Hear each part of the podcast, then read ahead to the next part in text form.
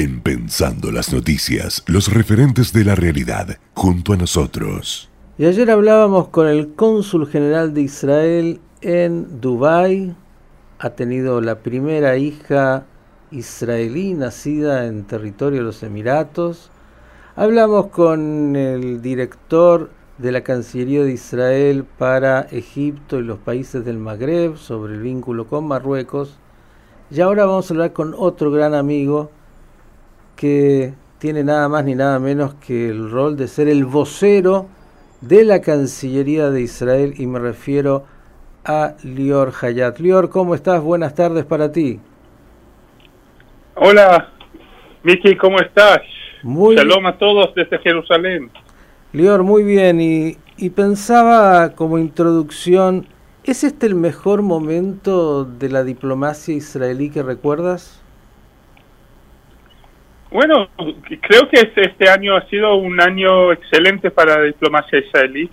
Eh, hemos cambiado la realidad del Medio Oriente, eh, hemos eh, avanzado en avanzado en nuestros eh, lazos en la región, firmamos eh, tres acuerdos de paz y otros están en camino. así que sí, creo que estamos viviendo un momento muy positivo a pesar de los eh, desafíos que tenemos todos con el COVID y con, el, con otros desafíos que todavía sufre el Medio Oriente. Te escuché atentamente, dijiste otros que están en camino. Exactamente. Creo que el proceso de paz es un círculo que, que, que va, eh, que está cada vez más grande. Empezamos en 1979 con Egipto, eh, después con Jordania, el año pasado con eh, los Emiratos, eh, Emiratos Árabes Unidos y con Bahrein, con Marruecos y Sudán está en el proceso y sí, hay otros países en el camino que todavía prefieren estar bajo del radar, pero sin ninguna duda no hemos terminado nuestro rol para conseguir la paz para Israel con todos los países vecinos usted es periodista, sabe que un periodista no se conforma. ¿Qué estamos hablando? ¿De la corona de Arabia Saudita? Yo creo que prefiero mantener esos eh, listados de los países que están en camino todavía eh, eh, Puede ser. Sin publicarlo. Puede ser. Eh, pero sí, el, objetivo final es llegar a la paz con todos los eh, países eh, vecinos y todos los países árabes y musulmanes. Es un proceso largo. hemos avanzado mucho en el año pasado y estamos siguiendo en el camino. Ese proceso que, o la paz con los Emiratos Árabes Unidos y con Bahrein, eh, fue resultado de un trabajo eh, muy largo de los diplomáticos israelíes eh, de, más de 20 años eh, y estamos en el, un proceso similar y trabajo diplomático similar con países con otros países que llegará el momento donde ellos también van a anunciar que quieren la paz con Israel. Parecería, Lior, a ver si compartes, en una época el tema palestino era como una gran piedra para poder avanzar con esos vínculos con muchos países árabes y establecer relaciones, y que o porque Israel es muy atractivo en lo que tiene para ofrecer, o porque comprenden que el tema palestino sigue postergado más por culpa, por decirlo así, o por responsabilidad de los propios palestinos que de Israel, que muchos países eh, decidieron eh, avanzar a pesar de que no se resuelve el tema del conflicto israelo-palestino. ¿Es así? Yo creo que sí, tiene eh, parte de los dos temas tienen parte de la razón que esos países creen que los palestinos no hacen lo suficiente para, avanzar con en el proceso de paz con Israel y que también esos países ven las relaciones eh, con Israel como un valor para ellos mismos. En el pasado muchos pensaban que el camino hacia Abu Dhabi pasa por Ramallah después pensamos que el camino hacia Ramallah puede pasar por Abu Dhabi, pero creo que hoy entendemos que son dos caminos separados. Hay un camino muy importante a Ramallah, que es un conflicto que nosotros somos los primeros que lo, queremos eh, resolver y en el eh, paralelamente el, camino o las relaciones con los países del Golfo, con eh, los Emiratos Árabes Unidos, con Bahrein, son relaciones muy importantes para el Estado de Israel, para la economía israelí, para la estabilidad del Medio Oriente, para la prosperidad de los, nuestros pueblos Así que creo que eh, llegamos a ser suficientemente maduros para llegar a ese momento. Bien, ¿hay mayor comprensión por parte del mundo occidental de, de, lo que vive Israel en su realidad, digo, a nivel sobre todo de los organismos políticos y los estados? Porque de vez en cuando aparece, claro, el alto comisionado que pide una investigación de lo que hizo Israel en la última contienda con Hamas, las Naciones Unidas ya conocemos que es casi un habitual, pero digo, ahí desde la Cancillería, ¿percibes que hay una mayor comprensión de la realidad israelí en ese Medio Oriente tan eh, convulso?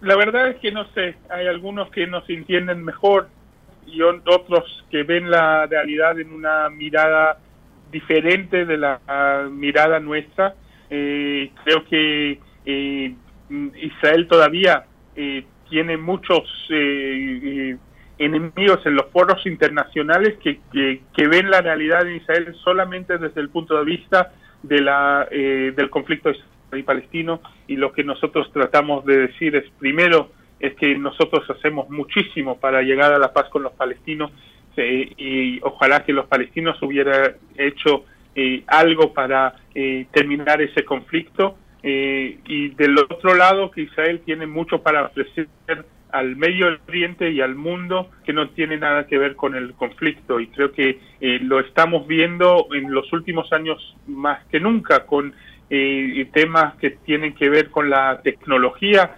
con el, la lucha contra el desierto, el temas del del eh, eh, de, eh, medio ambiente, la energía solar, todos esos temas que deberían ser en alto nivel de la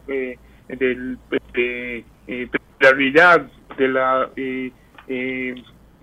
comunidad internacional y que Israel puede ser un miembro muy importante en eso. ¿Se le pide más a Israel de lo que se le pide a otros países? Digo, pensaba en Afganistán y el talibán ahora, incluso los festejos del Hamas.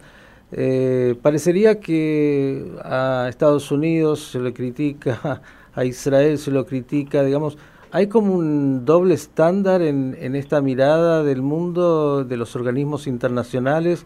¿Se le pide más a Israel de lo que se le pide a, al Líbano, a Siria y a otros lados? Sin ninguna duda creo que el doble estándar es parte del problema de la comunidad internacional en su mirada a Israel, que la espera más de Israel que de otros países, pero puedo decir también que nosotros esperamos más de nosotros que eh, esperamos de otros países y el, eh, en Israel el, la lucha por la paz en el, eh, en el Oriente Medio y la es un uno de los eh, motores de la sociedad israelí y la historia del Estado de Israel lo, lo demuestra en una forma muy clara.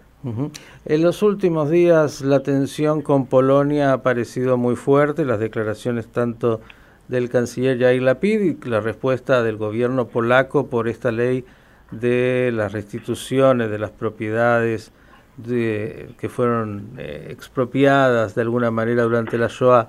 ¿Qué dirías respecto de este momento de alta tensión? Bueno, tengo que decir una cosa. Desde hace meses que nosotros decimos eh, eh, a los polacos y al gobierno polaco y a los eh,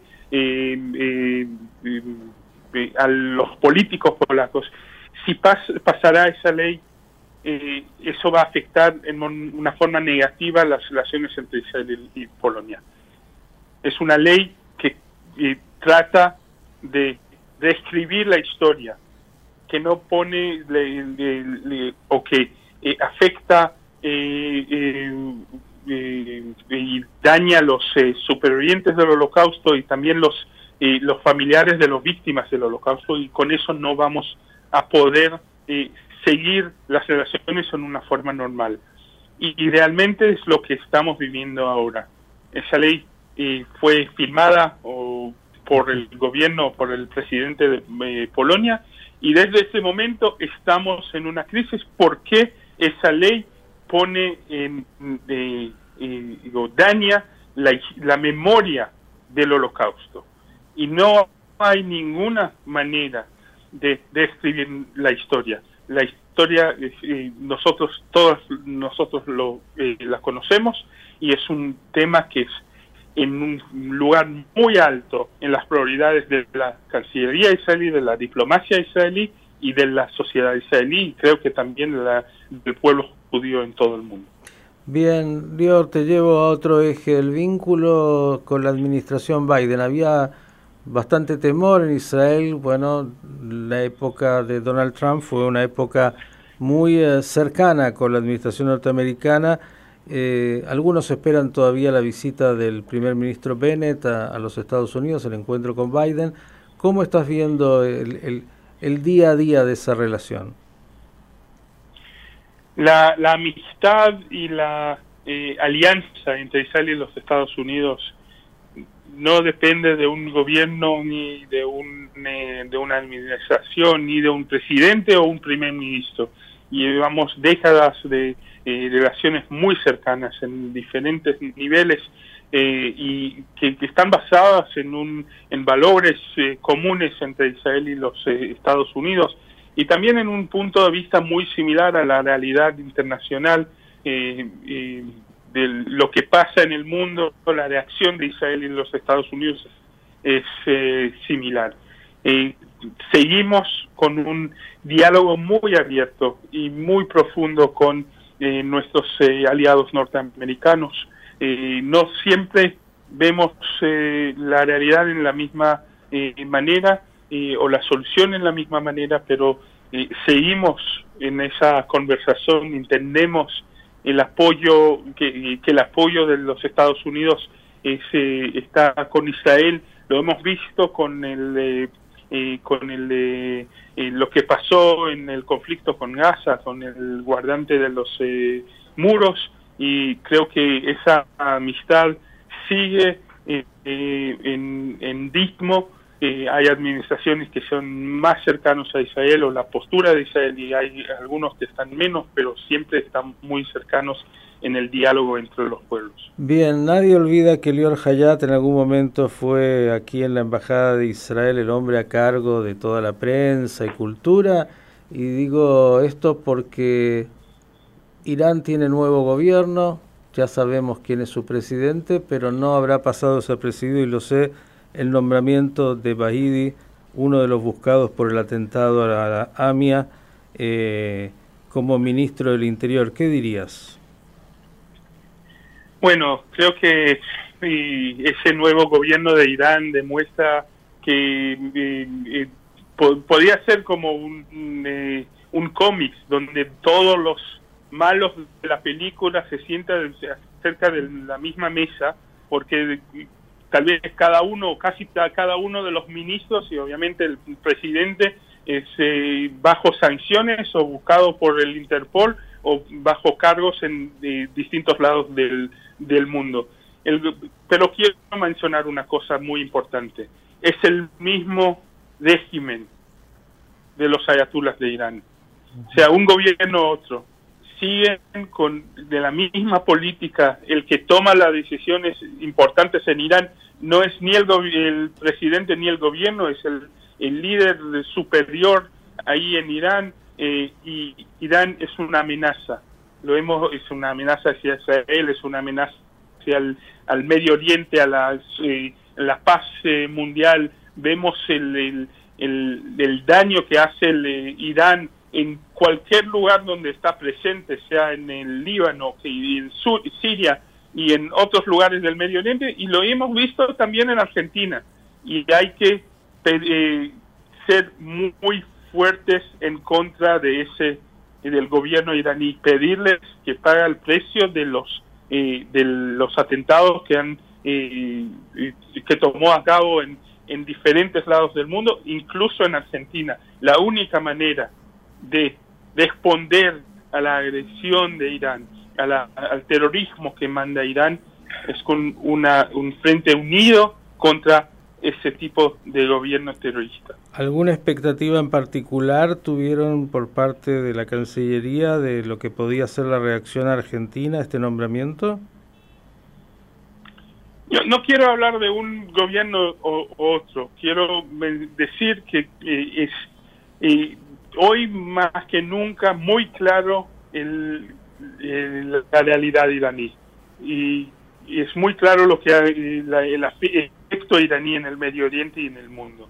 Y, el, la, dejar que ese gobierno llegará a tener una capacidad nuclear, lo que podría ser en unos meses, va a poner toda la paz mundial, todo el mundo bajo el riesgo de ese régimen.